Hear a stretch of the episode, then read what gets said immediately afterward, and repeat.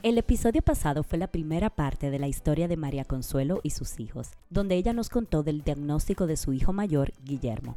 En esta ocasión nos cuenta de Marcel, su hijo menor, quien con tan solo un añito ha demostrado ser un verdadero guerrero. Quédate para escuchar.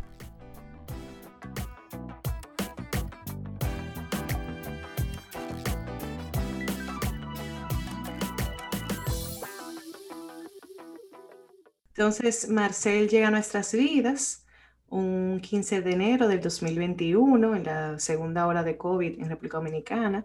Independientemente de eso, aunque fue una experiencia muy distinta a la primera, eh, de la familia completa, esperando en la sala de parto.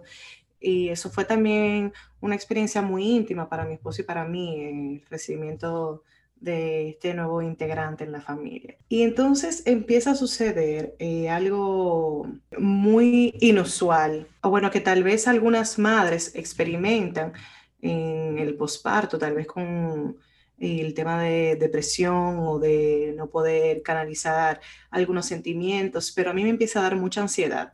Me da tanta ansiedad que se me dispara la presión y a las dos semanas de haber recibido a Marcel, tengo que pasar por emergencias, eh, tengo que ser medicada, porque yo le comentaba a Carlos que yo sentía que algo no estaba bien con Marcel. O sea, tus sentimientos de ansiedad era pensando en que algo no estaba bien con el bebé. Eso era lo que te provocaba la ansiedad. yo no tenía idea de qué específicamente estaba pasando, pero, por ejemplo, yo le comentaba, eh, yo soy muy, muy fan de empezar como una especie de rutina o hábito en el bebé y yo le hacía, por ejemplo, luego del bañito, el masaje. Yo sentía que él reaccionaba con mucha intensidad al toque y eso me llamaba la atención. Luego hay algo que se llama, que es un reflejo que tienen los chiquitos, los bebitos, que cuando tú le pones un dedo en la mano, cierran el puñito de una vez. Y yo me, me daba cuenta, o, yo en ese momento pensaba, pero me, me, extraña que está como cerrando lento. Y yo sabía que eso era un reflejo en el recién nacido. Y yo lo compartí con mi dula, ella me dijo, menciónaselo al doctor, el doctor le hizo sus evaluaciones correspondientes, él mismo me preguntó, pero ¿qué tú le ves? Y yo le decía, no, yo estoy viendo esto y esto. Y bueno, y de repente sí se sentía un poco que yo pudiera estar transfiriendo algo del temor de mi experiencia anterior al nuevo integrante. Yo recuerdo en un momento cuando ya Marcel tenía dos meses y medio más o menos, que Carlos me dijo, pero mira, yo siento que él está conectando con nosotros, que está como mostrando alguna sonrisa social, yo lo veo como presente. Y él me dice, yo no creo que él, que él tenga autismo. en un bebé de, dos meses y medio, eso no, hasta donde yo sé, lo, lo, más temprano que se puede ver es a partir de los seis meses, pero yo estaba tan fuera de mí al punto de que yo le decía a Carlos, por primera vez siento que no puedo controlar mis pensamientos siento que tengo un torbellino en la cabeza que me llega y no hay forma de que se detenga. Y en ese momento yo le dije, ¿y si es algo peor que autismo? Los meses fueron pasando, Marcel súper bien, comía bien, jugaba, se sonreía. Realmente, o sea, todo estaba transcurriendo completamente como era de esperar. Pero aquí hay algo importante y es que el médico, el profesional, sabe más que uno de medicina, pero uno conoce más de su hijo que el médico. Entonces, yo no le voy a llamar propiamente intuición, porque a veces sí pecamos de que la intuición no es 100% correcta, pero sí hay algo de la observación, de la convivencia, de, óyeme, este hijo lo tuve yo en mi vientre, algo, algo no me está cuadrando.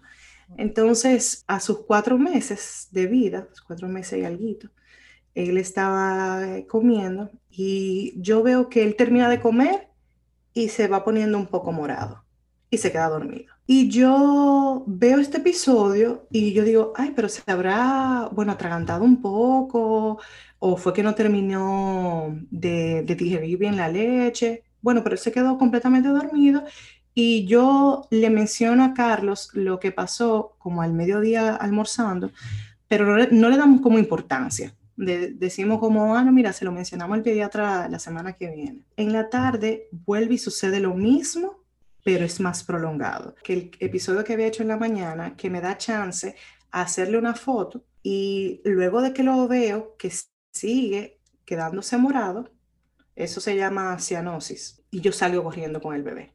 Y yo salgo corriendo y la señora que está con nosotros me dice, pero dámelo María, creyendo que era que se está ahogando con algo. Y yo en ese momento recuerdo y digo, pero ven acá, pero yo hice un curso de primero auxilio de bebé.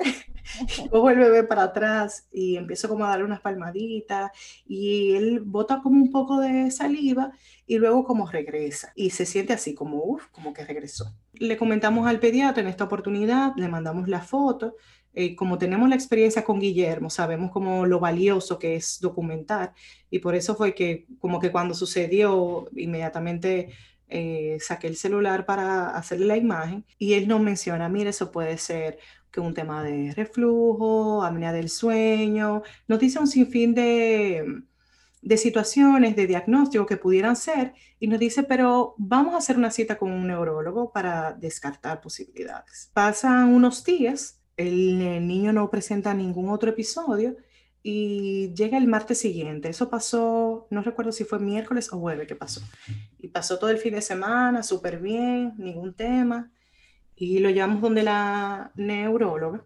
Y yo tengo en mi cabeza que si es una convulsión, era porque yo tenía tenía un t-shirt que era como súper gráfico, de muchísimos colores.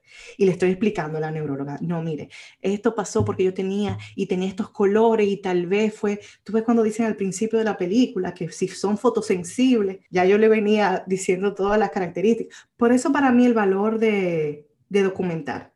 Si uno está viendo algo eh, de atención en tu hijo o en tu hija, anótalo o como a veces yo hago, se lo mando por WhatsApp a mi esposo y le ponemos eh, Guillermo y lo salvo con estrella.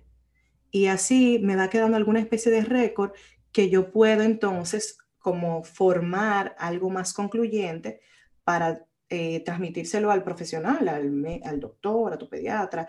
E, eso es de muchísimo valor.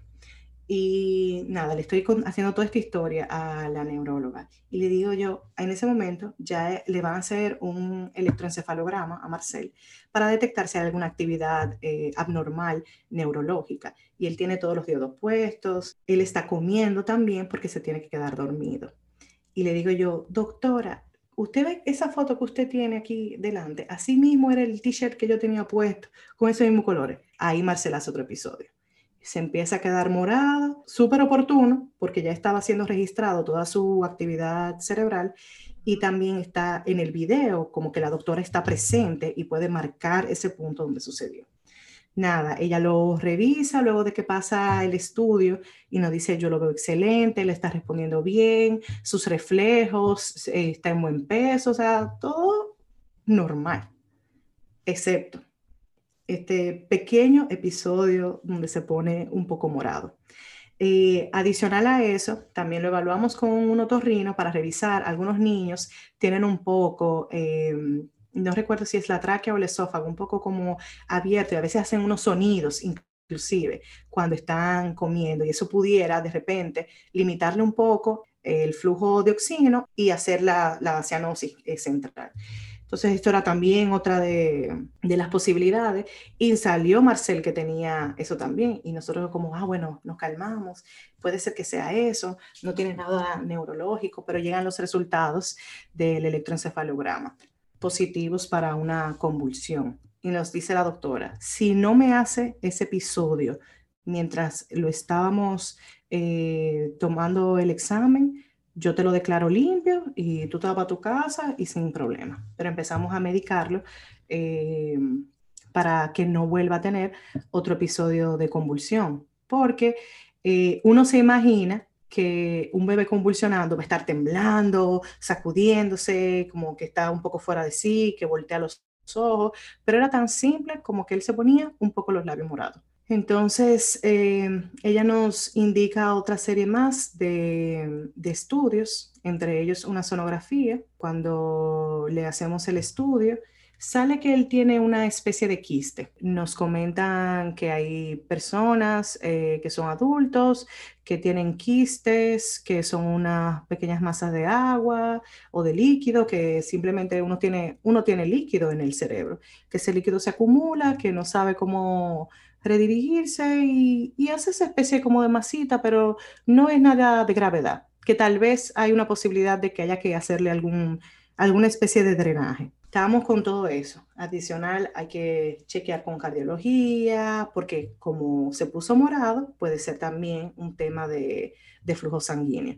Cuando vamos con cardiología, sale con una especie de vena eh, inmadura que, pudiera ser la posibilidad de que eso, pero nos dicen realmente eso no es suficiente para, para catalogarlo, que está generando esa cianosis, que ya conocíamos a qué estaba eh, correspondiéndose, que se pudiera de ese color.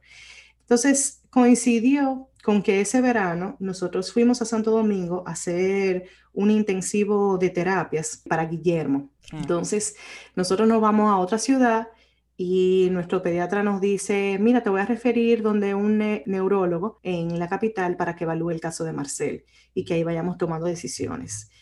Y a partir de ahora, yo les voy a narrar como los días más irreales. Ustedes saben cuando uno está actuando en piloto automático. Eso era porque ya yo le estoy diciendo que tenemos, tenemos una atención de un otorrino tenemos atención en neurología, tenemos algo que poner la atención de cardiología y tenemos como toda esta información y es como, ¿y qué está pasando? El neurólogo en Santo Domingo nos dice, tenemos que hacerle una resonancia, eh, hay que dormirlo para la resonancia magnética y para nosotros en ese momento, como, ay, lo dormimos, no lo dormimos, esto va a ser lo más duro del mundo que tenemos que pasar. Y bueno, realmente había que hacérsela. Ya nosotros estábamos poniéndonos en contacto con el, hospital de Filadelfia que habíamos llevado a Guillermo, que ya teníamos de alguna forma los caminos abiertos nos recibieron el caso una vez, no nos pidieron mucha información esta si podíamos o no podíamos traerlo, porque ya nos conocían como familia. Entonces le fuimos mandando todos los casos y ellos nos dicen, lo, se estaba hablando con un neurocirujano. Entonces nosotros, a todo esto, Marcel tiene cuatro meses, de los cuales eh, tres meses fueron en confinamiento. Marcel no tiene pasaporte, no tiene visa y empieza a hacer más episodios y los episodios empiezan a ser más seguidos. el episodio de cianosis, donde él se ponía morado, pasó de ser de 5 segundos a llegar casi al minuto. Y yo no puedo explicarle lo que significa ver a tu hijo ponerse morado en tus brazos. De, creo que es lo más duro que experimenté en todo ese camino. Más que escuchar como propiamente el diagnóstico, fue como tener la sensación, tener el sentimiento de que podía irse en mis brazos. Que le está pasando algo y que tú no puedes hacer nada, que no hay nada que tú puedas hacer en ese momento. Eso debe de ser desesperante. Se le hace la resonancia, el radiólogo manda la información y nos dice que hay algo creando efecto de masa. Entonces está esto circulando ahora, uno googlea efecto de masa. ¿Qué es efecto de masa? A los familiares médicos, mandamos las imágenes a todo el que... Tú tienes un familiar eh, neurólogo, te, te mandamos unas imágenes. Y empezamos como a escuchar esto de que de una gente diciendo, no, que es quiste, no, que pudiera ser algo más. No, pero que él se ve muy bien. Él, déjalo así todavía. Entonces, al mismo tiempo de que el niño está activamente convulsionando, eran todas estas sogas alándonos de cuál es el camino a tomar. Mientras tenemos un niño en el espectro tomando un intensivo de terapias y bueno, entonces llega un día en que Marcel empieza a convulsionar y es convulsión tras convulsión, o sea, durante la, como la media mañana, en la tarde, él había convulsionado alrededor de seis, ocho veces que nosotros nos hayamos dado cuenta. Entonces, ya en ese momento, ya les había comentado que él estaba siendo medicado, pero ya él estaba, él estaba tomando dos tipos de, de medicamentos distintos y el doctor nos dijo, hay que estabilizarlo. vamos a, ingresarlo y vamos a ver eh, cómo se va comportando porque se está saliendo de control, entonces hay que tomar una decisión. Lo ingresamos en una clínica que jamás habíamos estado, toma la decisión que es mejor tenerlo en cuidados intensivos y ya para Carlos y para mí es un momento crítico donde el niño se tiene que ir fuera del país ya, sí o sí porque ya estamos en el proceso de hacer la gestión de llevárnoslos fuera. O sea, si tal vez la decisión hubiese sido quedarnos en el país, pues bueno, pero no teniendo un neurocirujano pediátrico, no, no le puedo explicar como lo, lo, perdidos y al mismo tiempo era como por dónde empezamos, en qué nos concentramos. Yo recuerdo que estábamos en el comedor del apartamento con todos los documentos que teníamos que llenar de, hospital. del hospital, con todos los documentos de la visa que había que recoger. Eh, nos íbamos a ir sin Guillermo, entonces había que dejar documentos de Guillermo por si él viajaba con otro familiar también. Adicional, Marcel ingresado, o sea, Marcel desmejorándose y necesitando que si esa intervención iba a suceder, sucediera lo más pronto posible. En ese momento ya no podía trasladarse en un avión comercial, eh, también tuvimos que buscar un avión ambulancia y tenemos una historia que también eh, nosotros habíamos hecho cita para el visado de Marcel, pero no teníamos eh, la visa de emergencia porque no teníamos cita todavía en la clínica. Luego de que ellos te dan la cita formal, tú puedes solicitar la visa de emergencia para que te la entreguen eh, lo más pronto posible. Literalmente, o sea, tú envías el documento y te dan cita para el día siguiente. Y cuando nos damos cuenta que para más o menos donde se está programando la salida de Marcel fuera del país, que es día entre viernes y sábado, el domingo es el 4 de julio nos dan la información de que la embajada iba a cerrar muchísimo antes, el viernes, y que no iba a abrir hasta el martes de la semana que viene porque era feriado. Entonces, yo fui el jueves, señores, eh, me paré en Galería 360 a rogarle, por favor, reciba mis documentos, yo tengo mi, mi, niño ingresado, pero ellos me explicaron que ya no funcionaba así, que todo tenía que ser electrónicamente eh, computado para que saliera la, la cita. Y nada, teníamos esa situación de que teníamos todo preparado para que él se eh, lo recibiera en Filadelfia, pero el, niño no tenía visa. Entonces teníamos todas estas... Eh, Vertientes que tenían como que combinar muchas cosas al mismo tiempo, sí. Y tomar decisiones, porque nos estábamos planificando para ese viaje, pero también estaba la posibilidad de que no se pudiera dar, sí, en caso de que la visa no saliera. Porque como le digo, o sea, Marcel está ingresado, él se le estaban dando tres medicamentos para que evitara la convulsión, porque estaba convulsionando, eso le bajaba el sodio, necesitaba medicamento para subirle el sodio. Entonces, era una especie de, de estabilizado que no podía ser prolongado. Y bueno, entonces llega el viernes y yo voy a mi cita, que ya me la, que era para ese día que la tenía. Entonces eh, yo llego a mi cita temprano en la mañana, digo, bueno, ya eso está caminando. Y cuando entro, me dicen que me falta la fotografía 2x2 mía. Y yo fotografía 2x2, pero eso no lo decía en ningún lugar. No, pero mira, allá afuera hay módulos abiertos para que le tomen la foto. Usted va a uno de esos y, y le hacen la foto de una vez y vuelve. Cuando yo salgo, estaban todos cerrados porque eran como las 7 de la mañana.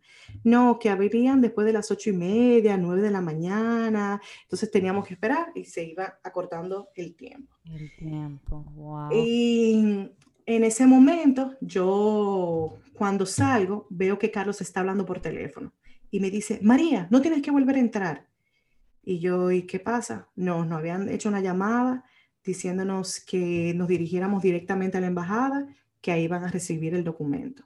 Entonces ahí fuimos a la embajada y me dijeron, bueno, mira, recibimos los documentos, pero ya esto no depende de nosotros. Ahora le corresponde a Estados Unidos, tiene que como release un permiso de seguridad y ya ellos hasta ahí nos habían eh, podido ayudar. Y nada, yo como que en ese momento pensé, bueno, mira, eh, yo no he visto a Marcel el día de hoy, pasaporte o no pasaporte, a mí me toca estar con mi hijo. Tú me llamas si el pasaporte sale, yo me voy con Marcel.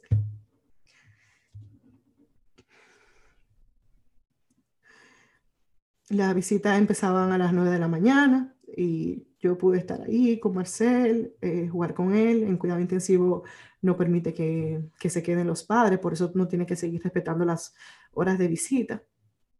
Y cuando terminó la hora de visita, justo ahí montándonos en el carro, llamaron diciendo que ya tenían el pasaporte. Fuimos a buscar el pasaporte. Viene, eso era un viernes, eh, viene el avión ambulancia el sábado. Pues a República Dominicana llega la tormenta, yo no recuerdo si era el huracán Elsa o cuál era el huracán que venía, pero tuvimos que postergarlo otro día más al domingo para que el avión pudiera venir, porque el, el, equipo médico de Filadelfia se traslada y es que lo recoge, o sea, ellos lo reciben directamente en la clínica y luego entonces eh, llega a Filadelfia nada, esperamos un día más, ya todo un poco más tranquilo porque en teoría estaba todo organizado y llegamos ese 4 de julio a Estados Unidos. Eh, fuimos recibidos con los fuegos artificiales del el Día de la Independencia. Y Marcel todo ese tiempo feliz, completamente fuera como del entendimiento de lo que verdaderamente estaba sucediendo. Él estaba jugando con las enfermeras, riéndose muchísimo, que ellos decían, no, y que ese no es el niño de las imágenes. Y yo me preguntaba, ¿y qué imágenes que están viendo? Que ustedes están haciendo como esa comparación de que él se ve muy bien para cómo está su, su cerebro. Entonces, nada, nosotros llegamos el lunes era feriado, no se hizo nada en el hospital. El martes se le hizo la resonancia eh, como correspondía, anestesiado, con contraste. El contraste permite identificar, eh, permite que se enciendan más todas las venas y que se ilumine propiamente si hay en efecto una masa. Y siempre me recuerdo que ya nos habían hablado del neurocirujano que estaba encargado de nuestro caso. Y nos habían explicado que él era un médico súper alto, eh, nos decían como que él es grande y tú, tú te das cuenta de inmediato como quién es él. O sea, es algo como que se bromea entre los eh, doctores de, tan grande que es él. Eh, cuando se llevan a Marcel para hacer el estudio, Carlos le pregunta a las enfermeras, le dice, ¿qué tiempo más o menos eh, viene el doctor para hablarnos de lo que encontraron? Y dice ella, no, mira, por lo general se toman, ellos se reúnen, el equipo, y se organizan, vienen como en dos o tres horas. Muy raro que vengan de una vez. Eso nada más si hay algo malo está pasando. Marcel volvió de hacerse el estudio y no pasaron ni tres minutos y venía aquel doctor grande, eh, imponente, y, wow, a ti se te baja el corazón. Él nos mostró las imágenes y nos enseñó que lo que correspondía a quiste, que era ya más de una cuarta parte de su cerebro, también era masa. Nos habló de que lucía como un tumor muy agresivo. Teníamos que prepararnos mentalmente para lo que fuera a suceder. Puede ser que él empiece la cirugía y decida que no puede operar y vuelva a cerrar. Puede ser que él extraiga una parte y tenga que volver a cerrar y decir que vamos a operar en otro momento. Puede ser que Marcel llegue en un coma, puede ser que Marcel llegue con una traqueostomía o que llegue con un shunt, un drenaje externo a su cuerpo de líquido o un drenaje interno también. El equipo de oncología inmediatamente venía a hablar después del el neurocirujano con nosotros, de la posibilidad de quimioterapia, de radiación y todo eso en un bebé de cinco meses. Él solo tenía cinco meses en ese momento. En un bebé de cinco meses que estaba feliz, emocionado con todos los cables que tenía alrededor, jugando con papá y mamá, sin saber nada de lo de lo que estaba sucediendo. Carlos siempre me dice que la sonrisa de Marcel ese día antes de la eh, cirugía era algo desgarrador para él, de pensar en lo que él iba a tener que atravesar. Que a veces yo menciono, wow, chiquito, tú no sabes, tú no tienes idea de que tú estás pasando por algo que a veces una persona de 70 años nunca atraviesa. Y tú estás luchando eh, este enemigo con tu mejor cara y dando tu mejor batalla. El médico nos dijo, tengo que buscar a mi mejor equipo. Él yo debería de, operarlo ya. Eso fue un martes. Y él nos dijo, pero vamos a esperar al jueves para yo buscar a mi mejor anestesiólogo, a mis mejores enfermeras, porque va a ser una cirugía de muy alto riesgo y luce que es una cirugía extensa. Yo no le puedo explicar. Yo estaba desconsolada, llorando la vida delante de este doctor. Yo sostenía a Marcel y no paraba de llorar. No paraba de llorar. Y que a este punto, María, ya tú habías pasado por muchos días de mucha, de mucha angustia, de mucha espera. Yo te estaba escuchando hablar de toda la espera y yo pensaba, wow, ¿cómo ¿Cómo se siente en el corazón y en la mente de una mamá tener que esperar? Estar en esa situación de que tú no sabes lo que está pasando con tu niño, pero tú estás viendo que hay algo que no está bien, pero tú no puedes salir con tu niño y llegar mañana donde los doctores porque ahora tú tienes que esperar la visa y tú tienes que esperar esto, lo otro.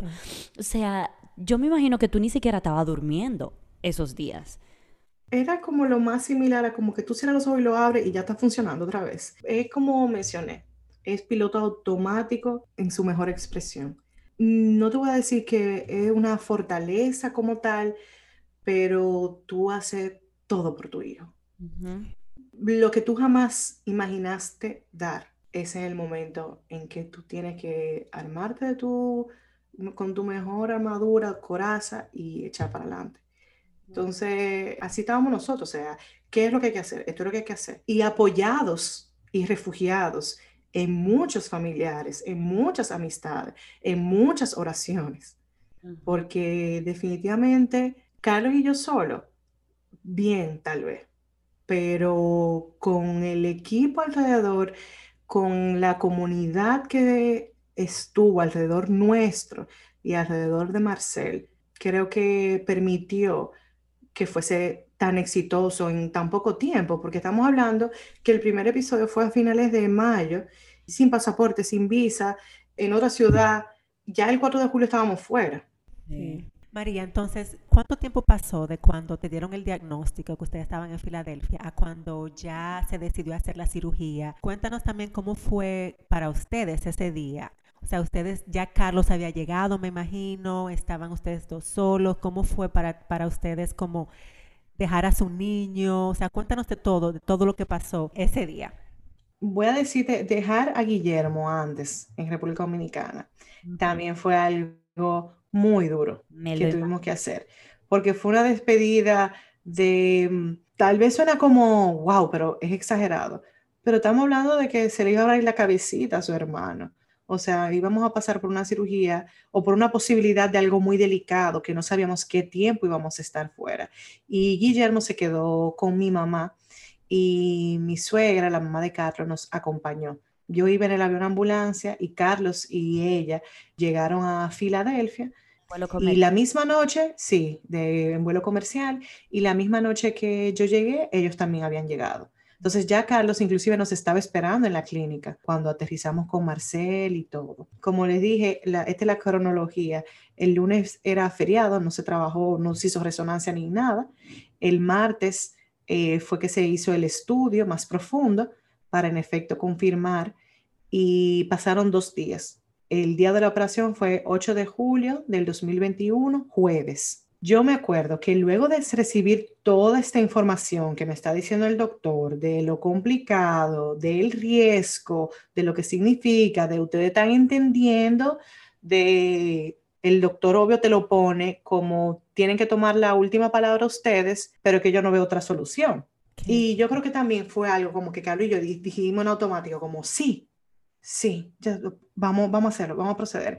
Y a veces, porque tú sabes que nosotros tenemos como las madres andamos siempre como con una pequeña hada atrás que no es tan buena, la culpa. Sí. Y que a veces yo digo, wow, pero yo no me tomé ni dos segundos para pensarlo, porque a raíz de la cirugía sucedieron otras cosas que ya llegaré. Pero ahora yo lo veo, yo veo hacia atrás y yo digo, yo sé que esa era la única alternativa, pero caramba, ni dos segundos, era como, hay que hacer, hay que ejecutar ya. Entonces, yo tengo una tía que ella pasó por un proceso muy duro buscando quedar embarazada, teniendo unas pérdidas mientras quedaba embarazada y finalmente, cuando luego de hacer unos nueve meses en reposo total, tiene a su hija, le descubren que la razón por la que ella hacía las pérdidas era porque tenía un tumor maligno. El mismo día que ella recibió a su bebé, ella le descubrieron esta otra situación. Y ella era como la persona, como que lo, Carlos, mis padres, ella, en que yo recurría para consuelo, para desahogo. Y cuando el martes nos dan toda esta información, yo salí como de la habitación corriendo y me meto en un baño del hospital y la llamo completamente destruida. Y ella me dijo, pero se puede operar. Y yo, sí, tía, yo estoy diciendo, no te concentres más nada, se puede operar. Un paso a la vez, todo va a salir bien. Paso a paso, tú confía, enfócate, que ahora tu hijo te necesita enfocada. Y yo, ella me decía una y otra vez, y yo creo que eso fue como para mí una especie como de mantra, que lo hice propio, que ella me decía, el día de la operación, tú estarás en calma tú estarás tranquila. Y yo, yo en ese momento, yo, no, yo dije, pero ¿cómo yo haré eso? ¿Cómo eso va a ser posible? Si yo me estoy ahora, eh, eh, si yo siento que yo quiero estar en el piso, es. Y llegó el día de la operación y hasta el día de hoy, yo no he estado más en paz que el día de la cirugía de Marcel. Nosotros hicimos un comunicado eh, porque había muchas personas preguntándonos, muchas personas acercándose, que habían escuchado, que Marcel convulsionó, pero ¿qué? ¿Qué un quiste? Y nosotros quisimos de alguna manera pública también agradecer el interés, la preocupación, eh, las oraciones, los mensajes de tanta gente. Y nosotros pedimos que a todo el que pudiera el día de la cirugía encendiera una vela por Marcel que durara la extensión de la cirugía, que pidiéramos porque él diera una buena batalla y porque los doctores tomaran las mejores decisiones y fueran guiados en ese proceso también, que iba a ser tan extenuante físicamente para, para ellos como estos profesionales. Pero yo no le puedo explicar la tranquilidad y la seguridad de que no vamos a ver del otro lado tempranito esa mañana llegó uno de los asistentes del doctor a que firmáramos todos los papeles de todo lo que podía suceder. Y era, yo me tomaba mi tiempo para todo, lo escuchaba, asentía, eh, todo se me sentía como tan claro de que esto, era lo que esto es lo que tiene que pasar. estamos dando el paso para que se solucione. Que él mismo en un momento me preguntó, ¿y tú lo estás entendiendo todo? Tú necesitas que te traiga un traductor eh, para que le explique la gravedad mm. de, lo que va a pasar. Y yo, sí, hemos captado todo. Hemos, estamos conscientes de todos los detalles y vamos a hacer la cirugía. Todo va a estar bien. Y lo mismo, Marcel jugando, feliz. Nosotros nos despedimos de él y seguimos en calma. Eh, la opción era quedarnos a esperar que concluyera la cirugía en la clínica o salir del hospital y el doctor nos había hecho la salvedad de que él nos dijo la siguiente frase, mientras más dure la cirugía es algo positivo.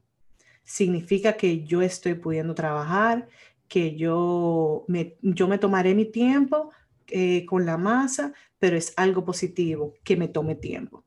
Si ustedes me oyen a la hora, a las dos horas, es que tuve que cerrar y no pude continuar. Por suerte allá tienen el, protocolo de que te llaman cada hora para informarnos cómo va pasando todo, en qué situación se encuentra el niño. Y nosotros entregamos a Marcel a las ocho y media de la mañana, nueve de la mañana, y vimos al doctor cerca de las nueve de la noche. Wow, o sea, 12 horas. Fue una cirugía de cuando el, el doctor pudo abrir de más de 10 horas, donde él estuvo trabajando y ahora era es porque al mismo tiempo tú dices como, wow, esto es como lo más grande, pero teníamos que esperar la biopsia de la masa, que se iba a hacer con ese resultado, era como el principio. Ya logramos una meta y luego lo que sigue. Pero nos enfocamos en una cosa a la vez, como me dijo mi tía. ¿Pueden operar? Que operen. Sigamos caminando, sigamos caminando. Y te estoy escuchando también hablando como de, todas las personas que estuvieron pendientes de tu tía y la verdad es que yo lo, lo, había mencionado en otro episodio, que verdaderamente los, los ángeles de Dios están aquí en la tierra. Están aquí, son personas que conocemos y son personas que Dios pone en nuestro camino para precisamente cuando se vienen estas situaciones sean nuestro soporte para todo, para la maternidad, para las cosas difíciles de la vida necesitamos de personas que nos estén sosteniendo, porque si no, no hay forma de que uno pueda hacerlo. Cuando te escuché hablando de tu tía, yo dije, wow, para que tú veas, precisamente su tía que pasó por una situación difícil fue su ángel en ese momento.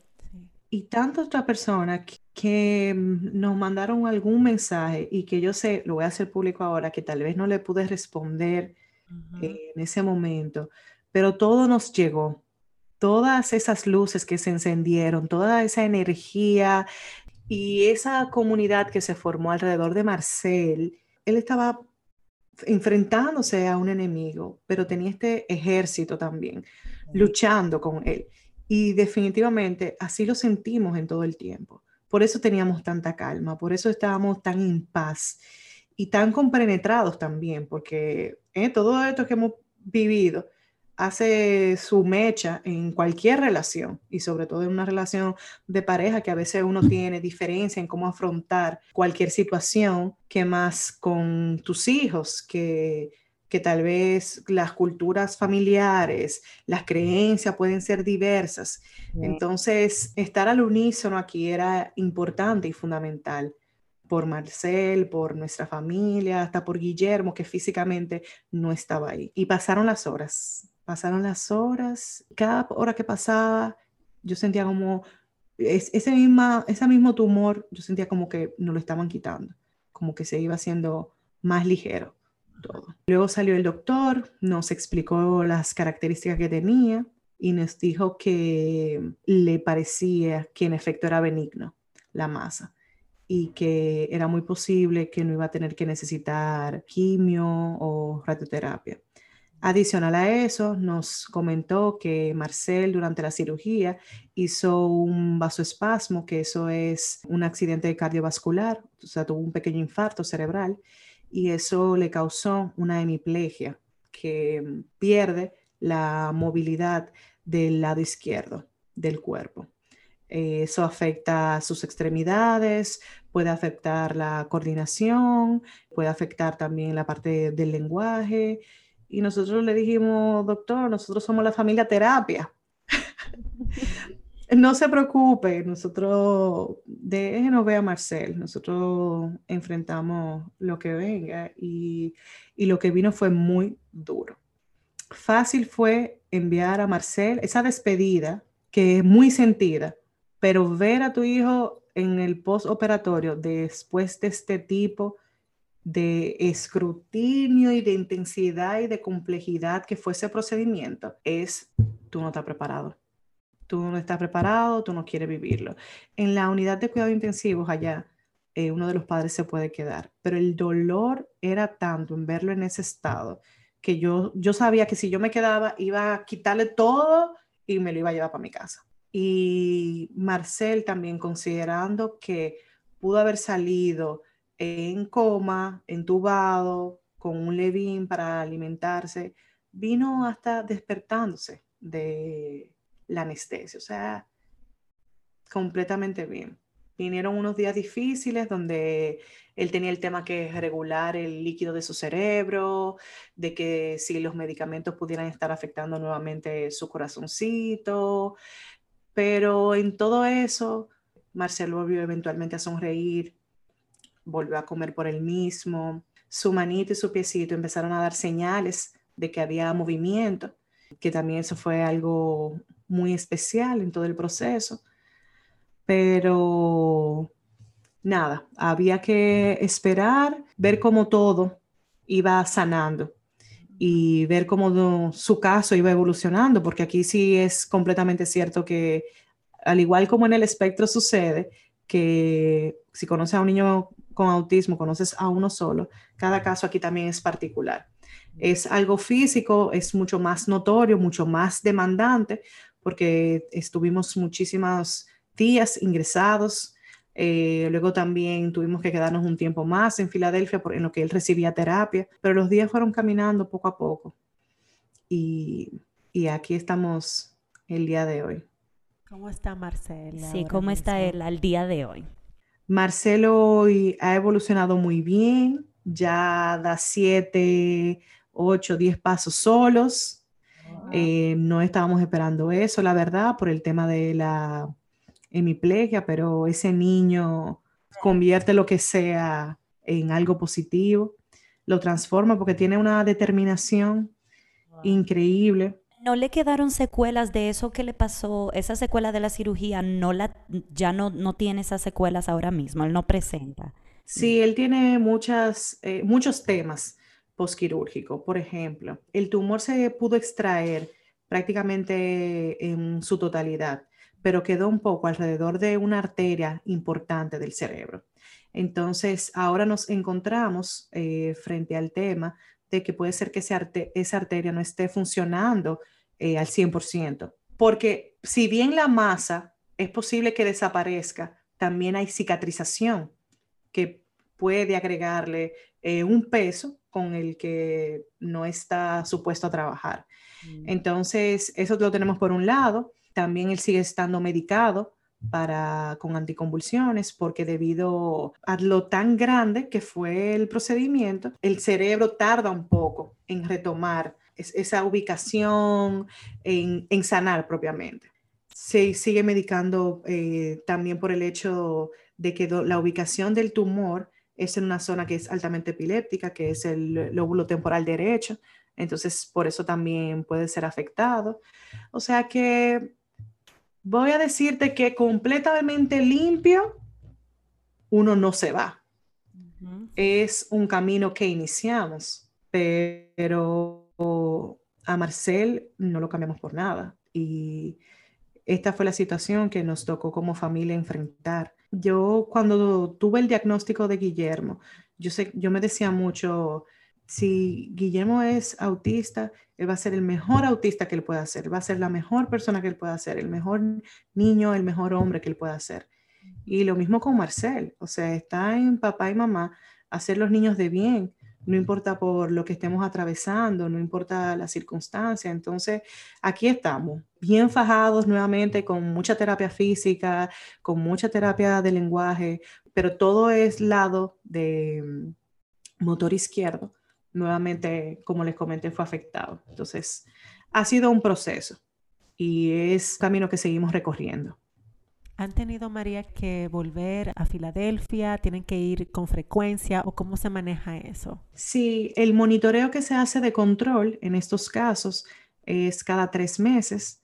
En algunos momentos que ha habido un poco de duda si el tumor ha regresado, porque gracias a Dios el tumor al final, la biopsia llegó grado 1, que grado 1 y grado 2 corresponden a benigno, pero a nosotros nos gusta mucho añadir la frase que allá nos dijeron, que eh, se le dice benigna a la masa, pero nada de lo que ustedes han pasado es benigno. Totalmente de acuerdo, que realmente la diferencia que hace que la masa no haya sido maligna es que no tuvieron que dar tratamientos como de quimioterapia. Exacto pero igual han tenido que pasar por un proceso súper complicado, esa cirugía tan delicada, todas esas secuelas que tú mencionas de la cirugía y, del, hecho de tener una masa donde no debería de haber una masa. Entonces... Exacto, y las conversaciones a futuro suenan un poquito más ambiguas. Es de repente, Carlos y yo hablamos que de repente se siente como una sombra que tenemos que manejar en la crianza con Marcel porque tenemos que disfrutar a Marcel y tenemos que hacerlo feliz y tenemos que seguirlo llevando por un mundo donde también él tiene una situación. y que esa situación de repente a veces puede arroparnos y uno tiene que buscar estrategias, herramientas, personas para redireccionar esa atención y que eso de repente no, no nuble la experiencia de nuestro hijo y de mi maternidad o de la paternidad de Carlos. Y te iba a preguntar, María, eh, ¿cómo está también Guillermo? O sea, ¿cómo van sus terapias? ¿Cómo va su, su avance eh, con, con, sus terapias y todo lo que, todos sus procesos? Eh, gracias a Dios también Guillermo ha tenido muy buena respuesta con sus terapias. Él le fascina ir donde sus chicas a recibir sus sesiones. Es un trabajo que no se puede limitar solamente a la hora que, que se reciba de práctica con las psicólogas y la terapeuta. Es algo que también se tiene que trasladar a la casa es un reto también hablar de todo esto con la familia, pero también lo han recibido muy bien y se han entregado a ayudar a dirigir y redirigir todo lo que se necesite para lograr esa conexión. Él está en un ambiente donde yo, yo sé que él se siente muy amado. E, él es un chiquito increíble, de verdad. Donde sea que vaya, así como muy querido. Y, y eso me llena a mí y a Carlos de muchísimo orgullo. Estoy inmensamente agradecida de ti, que tú nos estás regalando esa oportunidad a nosotras y a las personas que nos escuchan, nos estás regalando la oportunidad de aprender de ti, porque, wow, cuánto tenemos que aprender de ti y de tu esposo, de esa fortaleza, de cómo, cómo han enfrentado todo, como tú decías al principio, hasta con humor, cuando tú dices, ¿qué es lo que hay que hacer? Lo hacemos y, queremos hacerlo mejor para nuestros niños y le vamos a dar todas las herramientas para que dentro de sus situaciones ellos puedan ser lo mejor, la mejor versión de ellos mismos. Y wow, me encanta escuchar eso. Me, de verdad, ha sido de muchísimo aprendizaje para mí escucharte. Gracias por haber venido y por haber estado dispuesta a contar tu historia. Gracias a ustedes, chicas. Y nada, toda esa fuerza viene de ellos. Siento que sea nada particular mío o de Carlos. Es la sonrisa de ellos, eh, afirmarnos que todo está bien, que podemos y que tenemos que aprender a estar presentes como padres y como madres, de que a veces, por ejemplo, en mi caso yo soy mucho de que intento como revivir todo. Y si hubiera hecho esto de esta manera, y si hubiera dicho eso, y si hubiera, y mi esposo es un poquito más de irse al futuro, de cómo nos preparamos para esto, y cómo atendemos eso. Y ellos nos, nos unen en el presente. Y yo creo que, que todo mamá y papá pudiera coincidir en esa necesidad de estar aquí ahora, en ese regalo que es el estar y ser presentes. Y eso me encantó también escuchar lo que tú decías, independientemente de lo que pase, de lo que esté pasando a nuestro alrededor, nosotros vamos a disfrutar de Guillermo y vamos a disfrutar de Marcel. Y eso es también un aprendizaje grandísimo que tenemos, que, yo creo que todos necesitamos, de que disfrutemos hoy, disfrutemos hoy. No sabemos de, de mañana, cómo va a venir el día de mañana, pero hoy vamos a disfrutar de esos niños. Eso también eh, me lo llevo conmigo de este episodio. María, ¿tú tienes algún consejo final que te gustaría dar a otros padres? Quizás estén pasando por la misma situación. Bueno, primero decirles que que mucha fuerza a esas familias que están afrontando situaciones similares y definitivamente como prioridad sería que intentaran documentar y recoger la información cercana que puedan. Cuando digo cercana me refiero a cualquier cosa diferente que noten en sus niños, cualquier episodio que le pongan alguna hora, cualquier característica inusual, comportamiento. Es bueno llevar alguna especie como de, diario, porque esa información va a ser súper valiosa para el profesional que luego lo atienda o luego recibe el caso. Eso por un lado. Luego también le diría que es importante perderle un poco esa como connotación de miedo, de peso que hay detrás de los diagnósticos. Autismo se siente tan grande, cáncer, tumor, se sienten palabras como que te van a arropar cuando uno es más fuerte que ellos, uno es más grande que ellos, nuestros sacrificios, nuestro esfuerzo, nuestra unión nos permite vencerlos y de repente esas palabras que se veían eh, tan imponentes empiezan a reducirse a simplemente una palabra, simplemente algo que estamos afrontando, pero el día a día, el apoyo que recibamos y la cara que queramos darle va a definir muchísimo el resultado final de esto. Entonces, para mí ha sido muy importante para poder romper con esa carga emocional y con esa sombra, como les mencionaba. Como, mira, de repente está ahí y puede, puede ser mi realidad, pero no es tan grande como yo lo veía al principio mira, podemos tener eh, la forma de organizarnos, podemos eh, trabajar en base a poder superarlo y ya no se ve tan pesado y ya no se ve tan dramático, ya no se ve como lo que no es, porque muchas veces un diagnóstico no es una tragedia. Que tu hijo esté en el espectro no es una condena. Que tu hijo tenga un tumor, ah, vamos a ver cuáles son las soluciones. Y repetiríamos todo por ellos una y otra vez. Wow. María, muchísimas gracias, de verdad que sí. Gracias chicas por haberme recibido y a todas las personas que también se toman este tiempo para escucharnos y hacer eco de estas historias y de toda la información que a través de este proyecto de Tres Madres Increíble tienen la oportunidad de visibilizar. gracias, gracias, gracias. De verdad tengo que decir otra vez que eh, tú eh, viniste hoy a ser ejemplo para nosotras, de verdad de fortaleza, de valentía y gracias. Y bueno, recordamos a todos los que nos escuchan que nos pueden seguir en nuestras cuentas de Instagram y Facebook como Un Ratito Entre Mamás Podcast. Y señores, compartan porque hay muchísimos, nosotras aquí aprendemos mucho escuchamos muchos mensajes que sabemos que otras mamás también pueden estar necesitando. O sea que si a usted le gustó este episodio, compártalo. Nada, gracias por estar ahí. Hasta un próximo episodio. Bye bye. Bye bye.